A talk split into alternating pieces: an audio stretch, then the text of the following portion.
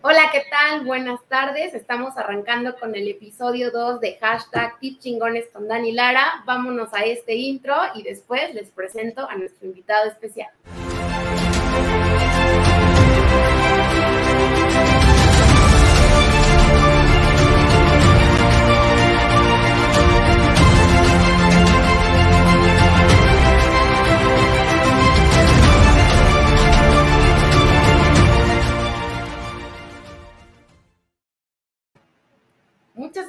Conectarse una vez más aquí al programa con Radio Líder Emprende y les quiero presentar hoy a Eric Rodríguez que nos acompaña en este episodio con este tip que la verdad me llama mucho la atención eh, lo que estamos diciendo ahorita de hablemos de rentabilidad en tus decisiones. Es un tema eh, de entrada que como que me queda en shock de decir, ¿cómo? ¿Mis decisiones pueden ser rentables? ¿Y a qué te refieres con eso, Eric? Eh, bueno, primero, muchas gracias por la invitación un gusto estar aquí contigo. Y eh, bueno, es un tema interesante porque no es que las decisiones tienen que ser rentables, tiene que haber rentabilidad en las decisiones. Ok, eh, tenemos que analizar, vámonos, un arranque rápido técnico, porque para debatir al respecto tenemos que definir qué es rentabilidad. Entonces, básicamente eh, va a ser el retorno sobre lo que tú hayas puesto, ya sea tiempo, dinero, capital, X. Entonces, el tip así a grosso modo es que todas las decisiones deben contener rentabilidad, es decir, debo cuantificar un costo-beneficio. Eh, si yo voy a, desde el hecho de voy a contratar a una persona, ¿es por comodidad? Sí, pero ¿cuál es el factor rentabilidad? ¿En cuánto por ciento incrementa la venta con esta persona, aunque tenga un involucramiento pasivo con, con la venta? Y así para con todo voy a comprar maquinaria, voy a comprar equipo, voy a comprar más materia prima, más mercancía. Entonces, para toda esta situación yo tengo que envolverla en una relación costo-beneficio que es básicamente mi rentabilidad. Normalmente yo, empresario, emprendedor, tomo las decisiones de manera visceral y más pensando en comodidad más que en un factor de rentabilidad.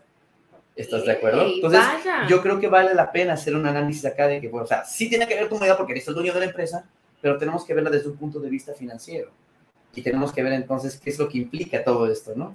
Ok. Bueno, más o menos de lo, que estoy entendiendo ahorita, vamos a, enfocarnos mucho como a términos financieros de poder decir, la decisión que yo tome para mi empresa o para mi negocio, siempre tengo que buscar que se convierta justamente en esto, que sea negocio, que tenga una rentabilidad. Exactamente. Entonces, ¿cómo o dónde dejamos esta parte soft? Digo, los que de repente hemos eh, tenido la oportunidad de elegir quiénes son los colaboradores que van a estar con nosotros específicamente en este tema, sí creo que también es importante ver pues cuáles son las habilidades soft que tienen. Aquí qué tanto juega este equilibrio entre qué tanta habilidad y aptitudes tienes tú como empleado a qué tan rentable te vuelves tú como empleado para mí. Es muy, muy buena cuestión. Para esto, vámonos siempre con el, director, el dueño. Todo está en función del dueño, ¿va?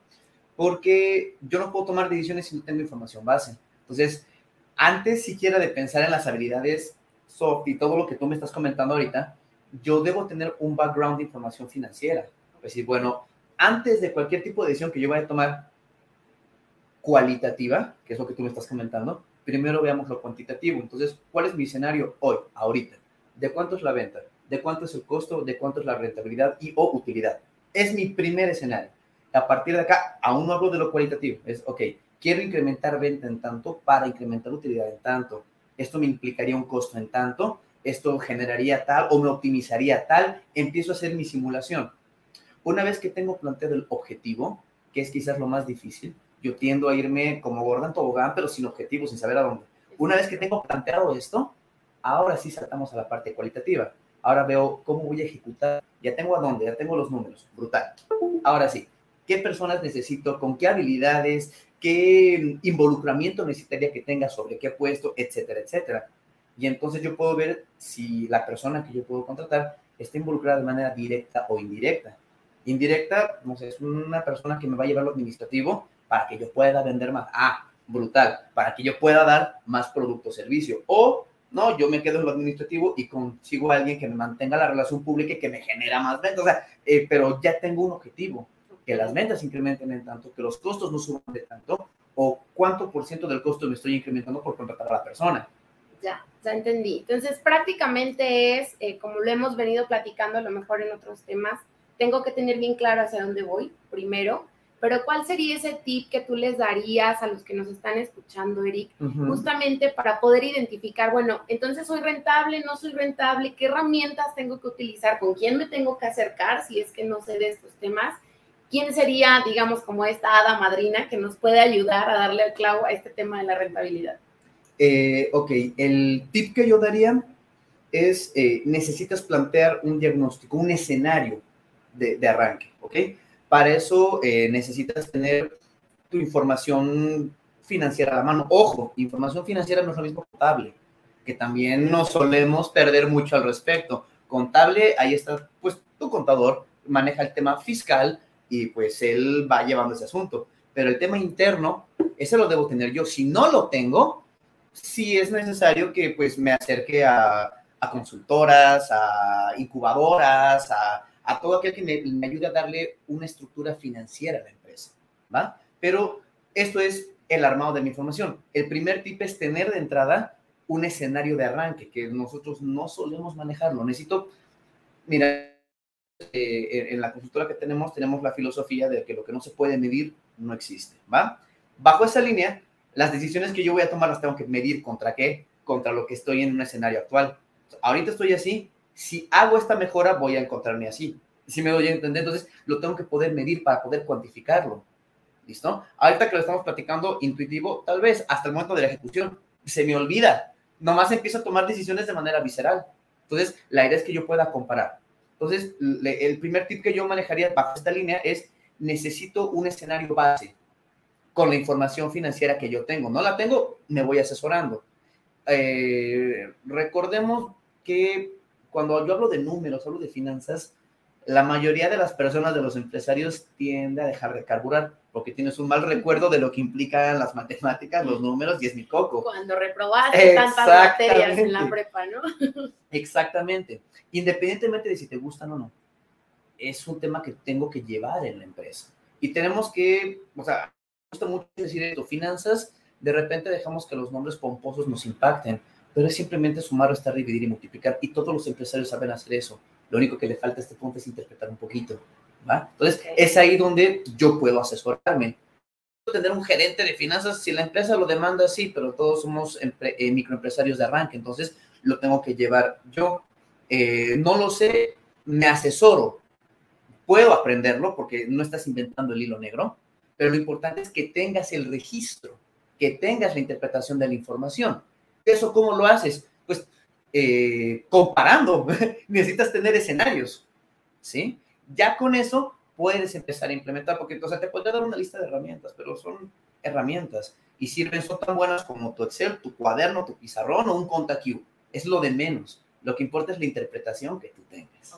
Y entonces aquí, Eric, si a mí de repente no me gustan las finanzas y digo, tengo estos malos recuerdos de los que estamos hablando ahorita, o de plano, por más que le intento, como que no, no entra o, no tengo una manera fácil de poder interpretar, ¿cuál sería eh, como ese camino más sencillo que pudiéramos seguir? ¿De qué manera puedo empezar a enamorarme un poquito más eh, de esta base que necesito poner en mi, en mi empresa o en mi negocio para entonces sí poder llevarlo al nivel al que estoy buscando? ¿Cuál sería la recomendación? creo que uno llega a enamorarse de, los números de esto que estamos platicando. ¿No ve billete entrando a la empresa? Sí, pero cuando te hablan, cuando haces que los números te hablen, ¿a qué me refiero? Es muy gratificante para ti, empresario, emprendedor, que colocas la información que tienes en papel y te das cuenta cuánto realmente tienes invertido, cuánto realmente ha ingresado o cuánto realmente ha crecido. ¿Sí? y eso no necesitas la gran ciencia, necesitas simplemente ver, bueno, cuánto he comprado, tanto, cuánto he ingresado, tanto, y empiezas a hacer tu suma, es, eso, que bueno, tanto dinero se ha movido acá, a partir de ahí empiezas a enamorarte con el asunto, ya puedes empezar a jugar, ok, esto fue de arranque y respecto al mes anterior creció o se movió en tanto, que simplemente mover decimales, digo, o no, no, pretendo eh, marearte con lo que implica ni simplificarlo, pero sí verlo en el en términos lo más sencillos posibles, y es empezar de cuánto está, en cuánto está modificándose una cosa respecto a otra. Entonces, cuando empiezas a ver ese movimiento, esa interacción es donde te empieza a enamorar. Dices, bueno, hemos crecido mucho. ¿Cuánto es mucho? Exactamente, ¿cuánto, es mucho? Y lo único que tienes que hacer para responder eso es, bueno, ¿cuánto creciste o cuánto registraste hoy versus lo que había ayer? Esa diferencia, eso es. Ya tú decides si es mucho o no. Sencillito, sí, y por alguna extraña razón, por el trauma que yo tengo, no lo aplico, no lo hago. Ya sobre esto empezamos a profesionalizar y ya empiezas a sacar que tus indicadores, tus KPIs y demás, pero ya es profesionalizar esta base que te estoy dando. El tip es, quédate en esta base. Si estás muy traumado con las matemáticas, no pasa nada. quédate en exactamente, quédate en esta base, en esta zona de confort, que simplemente es compara lo que tenías versus lo de la gestión pasada y ya ahí empiezas a profesionalizar. Ahí es donde ya salen todos los asesores, todos los que te pueden echar la mano, porque no es obligatorio que lo tengas que saber todo. Y entonces lo que voy entendiendo, después de que yo tengo esta base, que ya estoy muy segura o, estoy bien plantada en lo que necesita mi negocio, mi empresa, para llevarlo donde yo estoy, ahora sí que colocando toda mi energía, entonces puedo llegar a tomar las decisiones que me van a hacer más rentables. Claro, o sea, analicemos una cosa, ¿no? Eh, yo, tú nunca te vas a quitar un factor que se llama eh, incertidumbre. Cuando tú eres emprendedor, empresario, tú pan de cada día esperar con la incertidumbre. Y lo que vamos a utilizar acá es que nunca la vas a desaparecer. La incertidumbre va de la mano con el riesgo, la probabilidad de perder el dinero. Y nunca, nunca vas a perder este factor. Siempre vas a estar peleando con lo que implica la incertidumbre. Lo que voy a hacer es tratar de reducirlo. Mientras más lo reduzca, más seguridad tengo de tomar decisiones. ¿Y qué mejor para reducir la incertidumbre que los números? Que decir, bueno, mira, tengo una tasa de crecimiento de tanto, no hay motivo para creer, salvo alguna variable exógena, que eh, no pueda crecer por lo menos mayor igual. Ya, esto te da, sí, puedo contratar, o sea, sí me convendría contratar porque yo ya tengo una tasa de crecimiento, pero o sea, ya no estoy tan a ciegas. Y digo, bueno, con esto espero crecer un tanto más sobre la tasa que ya tengo, con esta persona puedo crecer más. Sí, sigue habiendo incertidumbre, pero tengo más relación, tengo más puntos de vista que me lo está dando mi, que me está dando mi propia información. Incluso la misma probabilidad, la misma estadística, ya que tú vas conociendo tus números, te va dando un poquito más de confianza para tomar estas decisiones, ¿no? Es un hecho que los que ya estamos en este término de decir o soy líder de alguna empresa o tengo mi propio negocio, pues tienes que empezar a lidiar con, con esta parte de la ambigüedad de decir, híjole, no tengo toda la información, no tengo cómo va a estar el panorama completo, no tengo la fotografía ahora sí completa de lo que puede llegar a suceder, pero me da a lo mejor esta seguridad de decir, voy a arriesgar por, acá. Exacto. mira, yo estoy muy peleado de repente con uno de los conceptos del emprendimiento que se ha encargado, no sé, ya es que se puso muy de moda el emprender ahorita, ¿no? Sí, claro. Y estoy muy peleado con el concepto de que no, que si tú entrégate a lo que te gusta y dale, y toda la pasión y el compromiso, y ¡ah! sí, sí lo necesitas, pero es el 40% neta, es el 40% de lo que necesitas. El otro 60% es tu análisis, porque puede que te encante lo que hagas y neta puede que seas muy bueno en lo que haces. Pero si no es negocio, ¿de qué te sirve? ¿Y cómo sé si es negocio? Con los números. Ojo, las ventas no me dicen si esto es negocio o no. De hecho, las ventas es, un indicador mercadotécnico. ¿Cuánto vendí? Es un indicador de mercadotecnia de si segmenté bien a mi público, de si al, público le gusta mi producto, de si estoy bien contra la competencia y ya. Financieramente hablando, las ventas no me dicen nada, es un instrumento, ya está. Pero yo me pierdo en el compromiso y yo, ¡ah! Sí, me, y soy buenísimo en lo que hago y por eso la gente va a vender. Sí, y puede que te compren un montón, pero no necesariamente es negocio. Ahí, por ejemplo, me pongo a pensar ahorita y nos vas a platicar de por qué elegiste este tema, pero ese lo vamos a dejar en incertidumbre después de ver el video de patrocinadores, pero no me quiero ir sin antes poner justamente esta pregunta. Cuando yo pongo o fijo mis objetivos de venta, de repente, mientras yo diga, híjole, es que hoy vendí 100, ¿no? Contra un objetivo que trae 50, vendí muchísimo. Pero qué tan cierto es que eso realmente me va a llevar a una utilidad creo que ahí va a estar mucho en que conozcas bien tus números, cuánto le estás ganando por cada venta. Ahí yo te preguntaría, ahí yo te preguntaría más bien si lograste o no la meta, en qué te basaste para decirme que la meta era 100. Exacto. Ahí es donde nos agarramos de las greñas, porque yo me yo pienso mucho en el flujo de efectivo, pero no hay el análisis. ¿En qué te basaste para decirme que, que son 10, digo que son 100, no 200, no 150? Está bien que hayas llegado a 50 y está bien y hay que seguir con la moralización y vamos con eso sí, pero falta la parte analítica de en qué te vas a este país y que sean 100. Y no, no es solamente lo que cubre la renta. ¿Sí me voy a entender? Sí, claro. Tenemos que irnos atrás al, al, objetivo de rentabilidad, es decir, que hay un retorno por lo que tú has invertido, ya sea tiempo o dinero. que yo creo que es mucho de los errores que a veces como emprendedores cometemos. Como que decimos, quiero 100, 100 ventas. Bueno, primero haz el análisis. A lo mejor, si haces una buena estructura financiera, no requieres esas 100 ventas. A lo mejor con 10 que yo organice, pero que estén bien canalizadas, Va por que ahí. toda la estructura esté completa, pues Va por ahí. pudiéramos minimizar todavía el gasto de energía y enfocarlo en, en algo que, Es que que nos vuelva definitivamente más esta es una plática espectacular, porque mira, hay dos reglas fundamentales que rigen al universo. Una, dos tazas de agua por una de arroz, infalible. Y la segunda es que una empresa tiene que ser rentable. ¿Qué implica que sea rentable? Porque, ojo, una cosa es que te genere utilidades en función de lo que has invertido y otra cosa es que te dé para vivir. Trabaja en la empresa, pero no es la empresa. Entonces yo tengo que trabajarla, o sea, tengo que hacer un análisis de, tal vez es muy rentable, me conviene trabajar en ella. O tal vez si me conviene trabajar en ella a costa de la rentabilidad de la empresa. Ya yo decido con cuál me quedo. ¿Sí me doy a entender? Entonces, son la, la, la parte analítica que va de la mano con la pasión del compromiso, lo que, está, eh, lo, que, lo que motiva a un empresario o un emprendedor, que no está mal, pero falta todo este background. Pues definitivamente es, tienes que conocer tus números. ¿Cuál es la base que vas a tener para tu empresa En un escenario inicial, en un escenario inicial? porque necesitas medir y no puedes medir si no tienes con qué, con qué comparar. Antes, freno de mano a todo. Vamos ahorita, de venta cuánto tengo, de costo cuánto, cuánto estamos ahorita. A par- ese es el tip. Y a partir de ahí empieza a simular. Bueno, una nueva persona, en este caso que nos hablamos del empleado, este, una nueva persona, ¿cuánto me, me me incrementa en costo? Tal. ¿Cuánto debería incrementarse en venta entonces? ¿O qué costo debería reducir que compense? Eso es. Y ahí es donde puedes comparar y hacer. que incluso te puede ayudar a, si contraté a mi nuevo eh, agente de ventas, bueno, con eso mismo le puedo poner ya los objetivos a mi agente de ventas. No esperando como decir, pues vende lo que tú quieras, sino No. irme con indicadores de decir, tu mínimo es X del producto 1, Y del producto 2, y en total una entrada de... Pero no te olvides que las ventas son de mercadotecnia, pues Sí, es de, claro. pues, espera, Sí, haz tu chamba de que, de que seas buen vendedor y tienes que llegar a tal. A ti lo que te interesa es ese número, ¿por qué?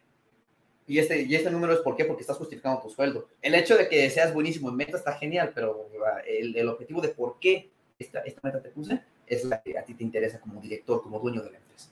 Muy bien, digo, oye, pues bastante interesante. De verdad es que tengo esta incertidumbre de por qué elegiste este tema. Pero antes vamos a un video de nuestro patrocinador. Regresamos con, con muchísimo más.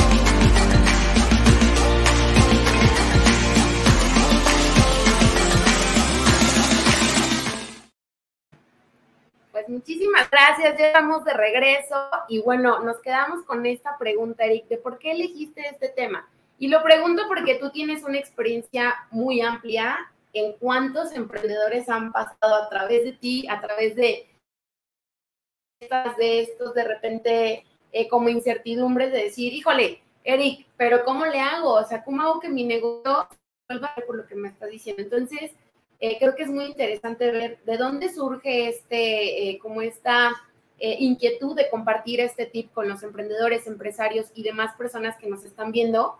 Y al mismo tiempo me gustaría que compartieras algún caso, mi- mientras sea posible, hay que mantener el anonimato, pero para que pudiéramos ver ejemplos ya más reales de decir, a ver, no tiene una buena base, esto es lo que puede suceder. O caso contrario, tuve eh, a lo mejor esta empresa que llegó con esta mente abierta de decir, me voy a dejar guiar, vamos, a, ayúdame a sentar las bases y en qué posición está ahorita esa empresa. Bueno, el motivo de esta plática va mucho porque cuando a una empresa mm, está de arranque, no le está yendo muy bien, la mayoría, por no decir todos los emprendedores o empresarios, piensan que el problema se soluciona con más ventas. Si vendo más, ya, salí del- de- del bache y ya está. Y es la mayoría de los casos. Pero me tengo que ir más para atrás. Es, eh, hay un porcentaje interesante de venta, pero no lo que, la que tú crees. Tiene que haber una planeación eh, financiera y hay que ver si vale la pena o no la empresa. Si te das cuenta, esta pregunta tiene que ver con los cimientos, con la concepción de y con su propuesta de valor. Y si eso no está bien armado, vende lo que quieras y la cantidad que quieras, igual vas a seguir en el bache. ¿va? Entonces, nos ahorra mucho trabajo a los asesores financieros y al mismo emprendedor, el tener claro que estás aquí porque la empresa tiene que ser rentable. En el proceso cumplir tu sueño. Si sí, me dejo entender, el objetivo es ser rentable, no cumplir el sueño. La idea es que haya una convergencia entre ambos, pero el objetivo de una empresa es ser rentable. En el proceso que cumpla tu sueño. Excelente. ¿Va? Ok, entonces, a ver, a lo mejor aquí es, eh, y perdón, seguramente la persona que va a escuchar eso es porque lo escuché el fin de semana, de repente es, oye, yo quiero poner un puesto de carnitas porque amo las carnitas. Oye, sí, pero a lo mejor aquí en León pues ya hay muchos puestos de carnitas, a lo mejor vas a tener demasiada competencia, va a ser un poquito más complicado, pero es mi sueño, Eric. Bueno, sí, pero la estadística, los números nos dicen que probablemente no sea el mejor negocio que puedas poner aquí en este momento. Por ejemplo, aquí es si, si está complejo porque es de, ok, yo soy buenísimo en carnitas, ¿va? Y, es, y te voy a poner algo más complicado. Aparte, lo único que sé hacer, o sea, que es carnitas o nada. Ok, empieza toda la historia que tú me has dicho. Estadísticamente está muy competido. ¿Qué hacemos? Yo tengo que, aquí saltamos, ¿eh? ya no tiene que ver con finanzas, tiene que ver con un tema mercado técnico. Es decir, bueno, ¿cuál es la propuesta de valor que yo tengo que justifique los precios o los costos que permitan que la empresa sea rentable, considerando este eh, escenario ya tan competido. Entonces, aquí empiezo por un tema cualitativo. Ok, yo soy muy bueno y la diferencia de ella, y empiezo a jugar con mi propuesta de valor, ventajas competitivas, etc. Ya tengo el motivo por el cual me comprarían, sigo jugando con el segmento de mercado. Hay un muchísimo, pero yo voy para acá, para acá, para acá, para acá. ¿Y por qué me estoy tomando tantas molestias? Porque para que esta empresa sea rentable, tiene que cumplir con X venta y técnicamente el taco debería venderse a tanto. Pero es que está muy competido, sí, por eso me voy a esta parte cualitativa que justifica estos costos. Entonces, el planteamiento es, bueno, yo lo único que yo sé hacer, está genial, para que la empresa sea rentable tiene que cumplir esto y esto y esto. Y el que sea rentable no es que me pague la renta, ¿no?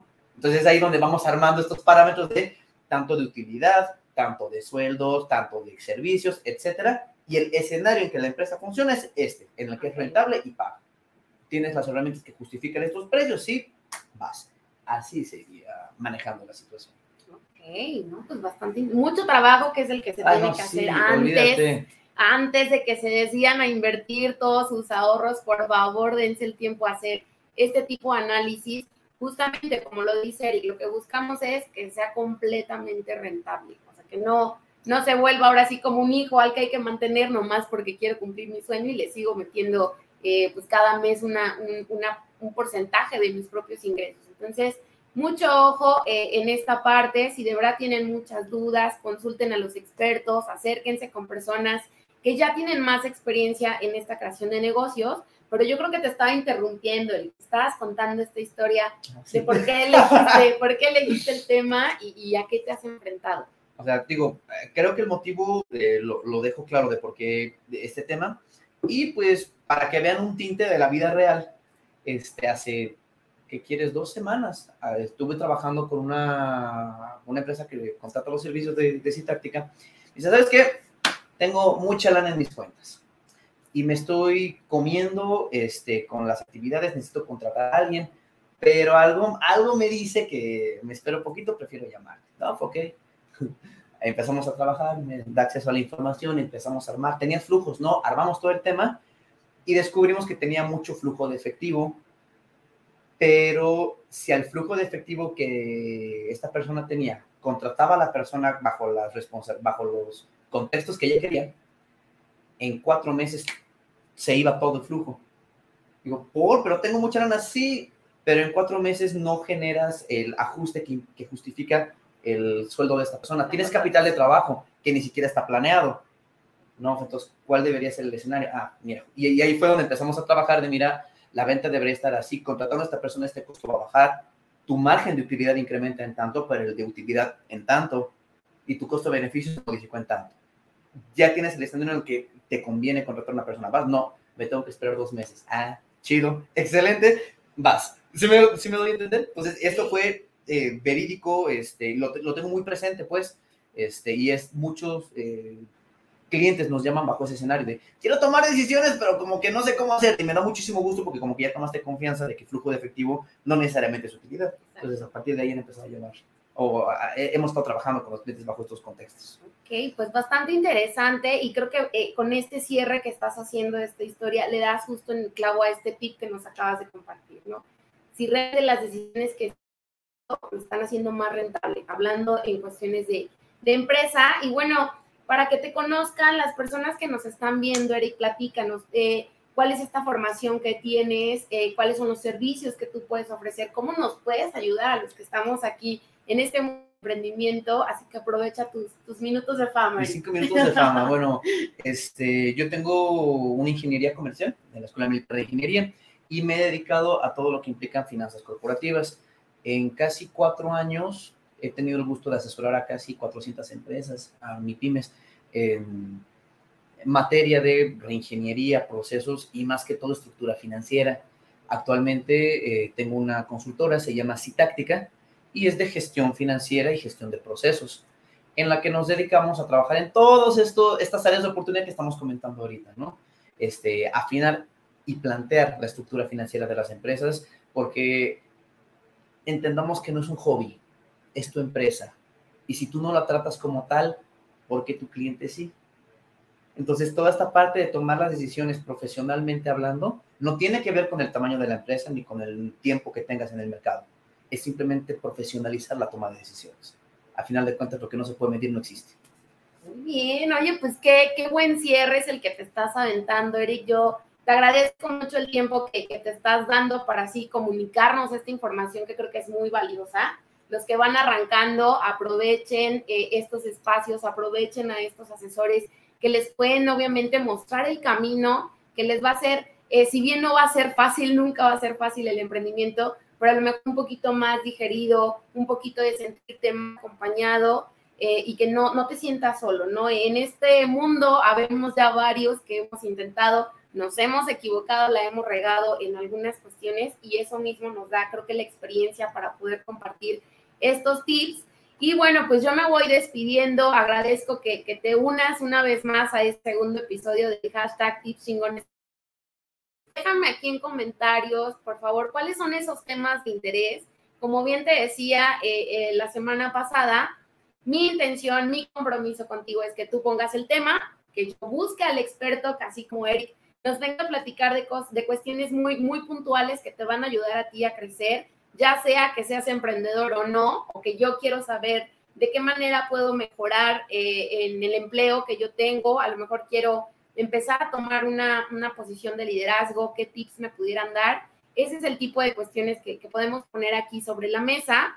Y bueno, pues eh, no sé, Eric, aprovechando estos dos últimos minutitos que nos queden, ¿dónde te podemos contactar? Eh, no sé, si quieren escribirme a mí, yo tengo el número de Eric, también se los puedo compartir pero platícanos. Eh, pueden encontrarnos en nuestras redes sociales, eh, Facebook, Instagram, eh, como Sí Táctica, es básicamente el acrónimo de Consultorías Integrales Tácticas. los teléfonos, bueno, ahí contactan a, Dani, pero se los comento, 477-2392-916. De hecho, nosotros trabajamos mucho con diagnósticos sin costo, entonces, echas una llamadita, hacemos el diagnóstico con base en la información que tú nos das y ya armamos el plan de, mira, la empresa necesita esto, se haría así y ya empezamos a ver cómo podemos trabajar. Aprovechen esa parte de la consultoría gratis. Creo que muy pocas personas realmente se abren este espacio. Creo que compartimos eso eh, entre Eric y yo, el sí apoyar a los nuevos emprendedores. Es, eh, un compromiso que nosotros tenemos de darles la mejor información posible, así que aprovechen el espacio, vayan y hagan su diagnóstico con Eric si ahorita, después de todo lo que platicamos, tienen dudas y dicen, híjole, entonces mi empresa es rentable o no, Las decisiones que estoy tomando realmente me están dando a ganar o simplemente las estoy tomando a ciegas. Aprovechen ese espacio, vayan con Eric, digan que van de parte de Dani Lara para que todavía los trate mucho mejor y pues igual, igual por ahí pueden armar eh, alguna alianza junto con, con Eric eh, y pues aquí vamos a estar a partir de la próxima semana, igual eh, jueves 6 de la tarde, por favor déjenme aquí en comentarios cuál es el tema que quieren ustedes estar trabajando, a quién quieren que les traigamos o de plano, o sea, si me dicen, ¿sabes qué? Consígueme, no quiero dar nombres, pero a tal persona para que me hable de un tema en específico, bueno, yo haré mi trabajo a través de las redes de negocios que, que estoy por ahí en contacto para poder traerte tanto el tema como a la persona que a ti te va a funcionar bastante bien. Nos estamos viendo. Muchísimas gracias, Eric. Gracias a ustedes que, que están aquí conmigo y pues les mando un fuerte abrazo.